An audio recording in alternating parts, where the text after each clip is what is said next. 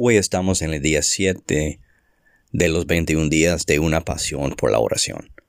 Hoy hablamos de hambre y sed. El hambre y la sed que hay en ti por más de Dios está puesto por Dios mismo. Es Él que puso esa necesidad en nosotros. Fuimos creados para llenarnos en su presencia. El verdadero anhelo de tu corazón, de mi corazón, es conocerlo, porque todos fuimos formados, creados a su imagen.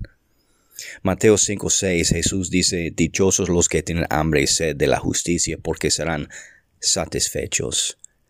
Si quieres vivir una vida satisfecha, teniendo hambre y sed por la justicia, siendo Cristo Jesús la justicia, eso es donde hay la satisfacción en la vida.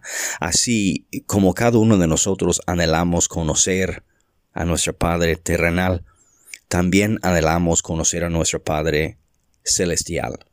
Podrías llamarlo una sed del alma, por más de Él. Cuando entramos en su presencia y nos presentamos ante Él, nos estamos conectando con nuestra verdadera fuente. Es en su presencia que estamos empoderados vivir una vida al máximo de nuestro potencial.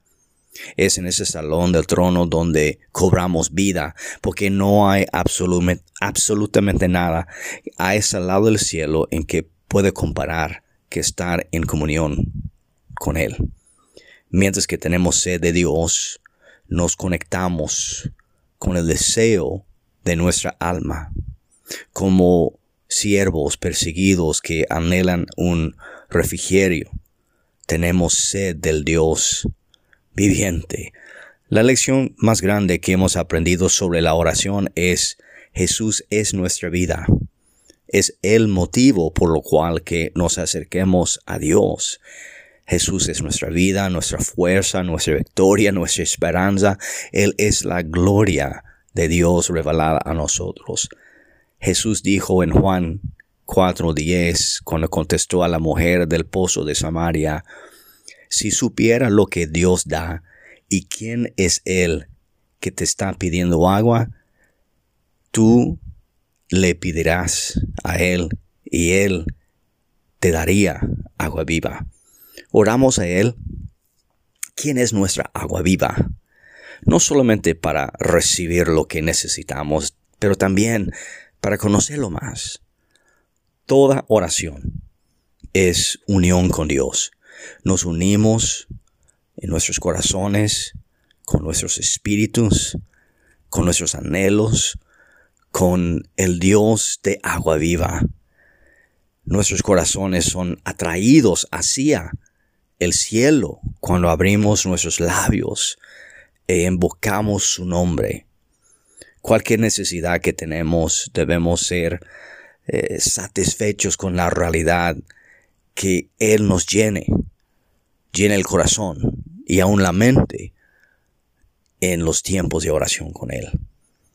Lo primero que le sucede a muchas personas cuando mencionas la oración es un sentimiento de condena en lugar de gozo o de estar en comunión con Dios, el, el Padre viviente.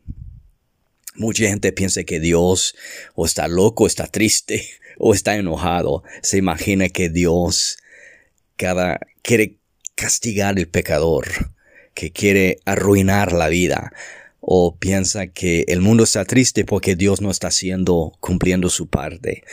Necesitamos ver que Dios es un Dios que tiene su deleite en su creación. Es la humanidad que está arruinando la creación, no es Dios. En la oración tocamos su corazón. En la oración entendemos más de cómo es y quién es Él. Él comprende todas nuestras debilidades.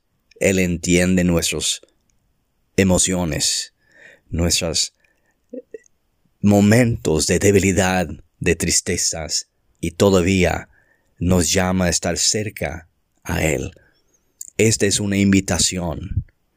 Esa es una invitación hoy. Si supieras lo dulce que hay de estar en la presencia de Dios, tendrás hambre y sed por justicia.